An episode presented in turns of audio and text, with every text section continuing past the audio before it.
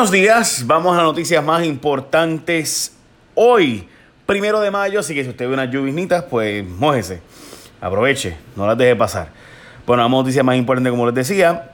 Eh, primero que todo, vamos a empezar por una noticia que me parece que es buena y es que la Universidad de Puerto Rico entregó sus estados financieros auditados a tiempo ayer. Hay un problemita ahí de 300 millones de dólares de que pues básicamente se le deben adicionales a los empleados en sistema de retiro, pero la verdad es que pues es bueno que se haya entregado los estados financieros específicamente a la casa acreditadora porque esto salva acceso a los fondos federales por el momento.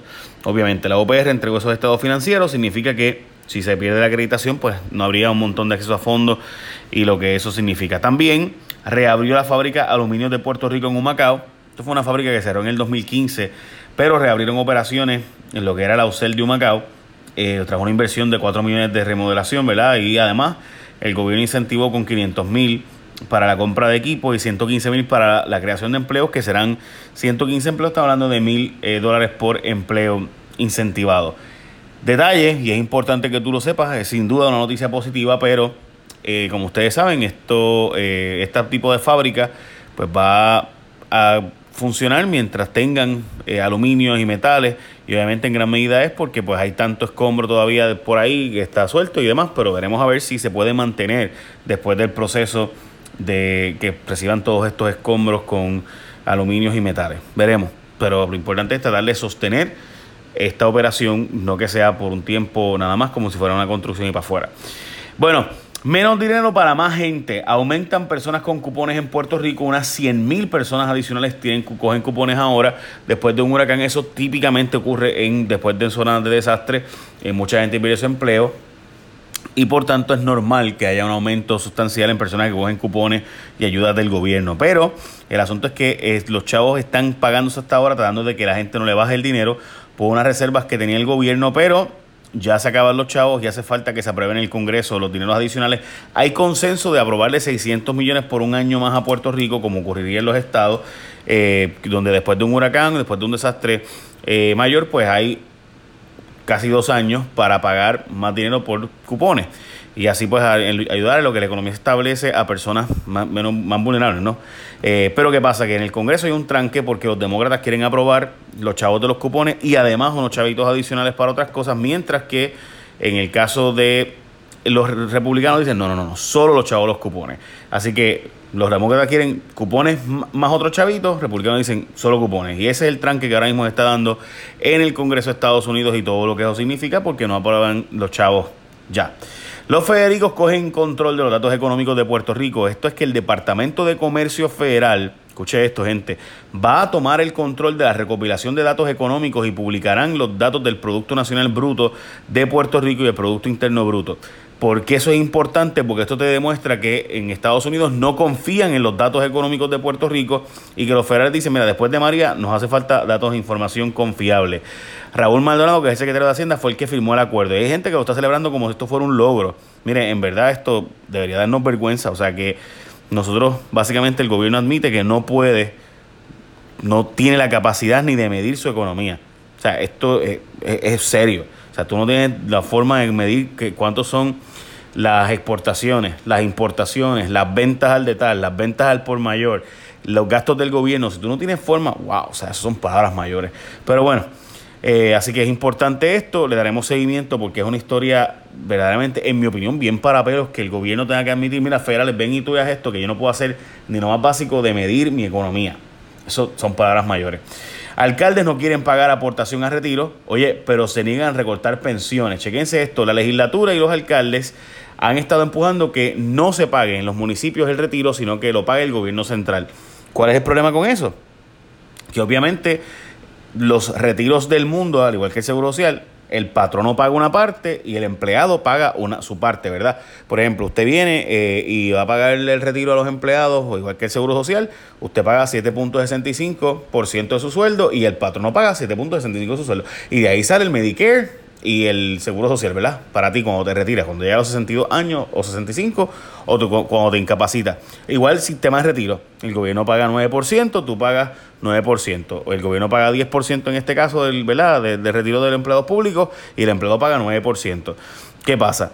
Que ahora mismo, en este instante, los retiros se están pagando, o sea, el gobierno sigue pagándole a los pensionados su retiro, pero los alcaldes no están aportando su aportación patronal y algunas agencias del gobierno tampoco. Agencias no, corporaciones públicas del gobierno. Está hablando de que ya le deben cerca de 350 millones al sistema de retiro. Y la legislatura dice, pues no paguen, no, no hay problema. ¿Qué, ¿Cuál es el problema? Que los bonistas están diciendo, espérate, espérate, espérate, tú no me estás pagando a mí mi deuda para que los alcaldes sigan gastando los chavos sin pagar el retiro. No, pues dame esos chavos a mí. Y, y, ese es el problema. La jueza hasta ahora nos ha tirado la toalla, pero ahí hay un revolú. Y pues los alcaldes se niegan a pagar y la legislatura ayer Rivera Chat dice, pues que no paguen los alcaldes, que no. Y pues vamos a ver, o sea, si la gente no aporta su parte, si el patrón no aporta su parte, ¿cómo seguimos pagando los retiros? Pues nada. Hoy obviamente es el día primero de mayo, así que son protestas alrededor del mundo. Ustedes recordarán que los eventos del primero de mayo se remontan allá a la época básicamente de los anarquistas y demás, donde en Estados Unidos y en otros lugares, pero particularmente en Estados Unidos, hubo una persecución hasta eh, mataron gente en, por manifestaciones y protestas. Y hoy se recuerda ese día, no en Puerto Rico, en el mundo entero con protestas bien duras. O sea que eh, en Puerto Rico los disturbios que han pasado son nada en comparación con lo que pasa en otros lugares del mundo y demás. Pero aquí siempre nosotros, ¿verdad? En el ombliguismo que tenemos, pues lo vemos como que los trabajadores, olvídate tú. ¿Qué ocurre? Eh, ya hubo cierre de carreteras, los manifestantes, los sindicatos y organizaciones dicen que quieren marchar por una zona, los, eh, el gobierno dice no, no, por aquí no, solo por allá, etcétera. En fin, la verdad es que usted tiene derecho a protestar, obviamente con regulaciones de tiempo, lugar y manera, pero en el foro público tradicional, o sea, en la calle, la protesta es en cualquier sitio. O sea, francamente, usted no puede meterse en una oficina del gobierno, pero tú puedes hacer una manifestación en la calle.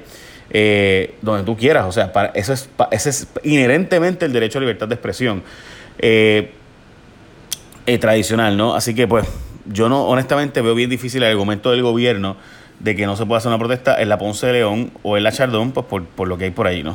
ya ustedes saben. Dice Arnaldo Claudio que va a estar pendiente, que es el monitor de la policía.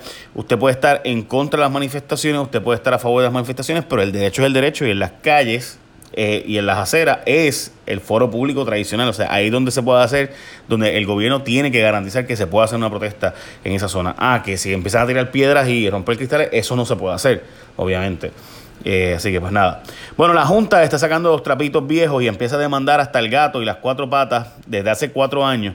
Básicamente la Junta empezó a demandar a unas 230 empresas y, empresas y suplidores del gobierno, desde empresas grandes hasta suplidores de terapistas, eh, de niños de educación, bueno, de todo, transportistas escolares, etcétera. Todo lo que la Junta entienda que se pagó de más, pues ya usted sabe. Eh, y ah, está demandando a medio mundo, estamos hablando de que va a haber más demandas aún de las que ya hay. Y todo esto como parte de un intento de recobrar 4.2 billones de dólares que eh, el gobierno ha pagado supuestamente de más a empresas, desde grandes hasta pequeñas, etcétera. Y eso está ocurriendo desde los gas, básicamente de hace cuatro años para acá. O sea, están buscando los datos de cuánto se pagó, a quienes se le pagó 2 millones de pesos o más, eh, entre. Obviamente empresas que de supidores, por ejemplo, yo tengo una empresa de, de 10 terapistas eh, que le dan terapistas a niños de educación especial o de 10 enfermeras, pues toda esa gente puede ser demandada y tener que repagar los dineros o acogerse a la quiebra o buscarse abogados que le va a costar un dineral porque es en el proceso de quiebra federal, so ya tú sabes lo que está pasando ahí.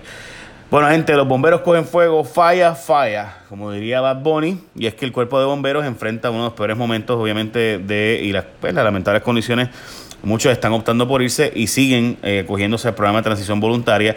21 bomberos pidieron ser trasladados también. Así de complicada está la cosa. Recuerde que los bomberos lo cobran son 1.500 pesos mensuales y allí los uniformes están viejos, camiones no dan para más. Eh, y, e incumplen con las regulaciones de ellos mismos, los, camiones.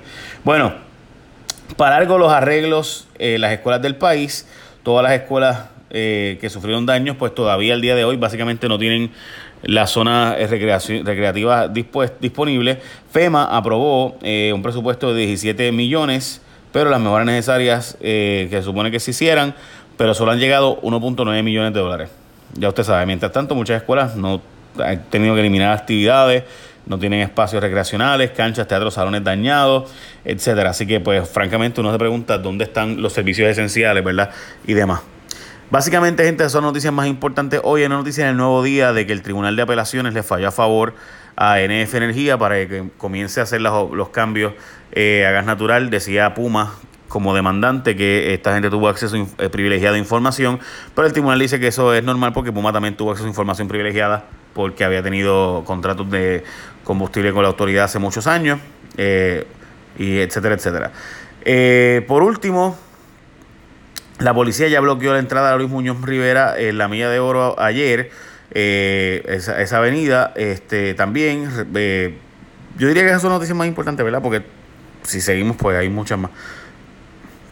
Les dije, ¿verdad? Que se aprobaron unos cuantos millones, 20 millones de dólares para recuperación de, de la isla, como parte del programa de FEMA, de específicamente recuperación y resiliencia, eh, para la oficina del Core 3 y para la Administración de Vivienda Pública. Y hay una nota en el Washington Post de que el HUD o Vivienda Federal eh, no solo se opuso a que se le entregaran chavos a Puerto Rico, sino que también se opuso a que se investigara por qué se han atrasado tanto los pagos y han estado haciéndole la vida imposible a los investigadores de por qué no se han enviado los dineros a Puerto Rico con la rapidez que debieran.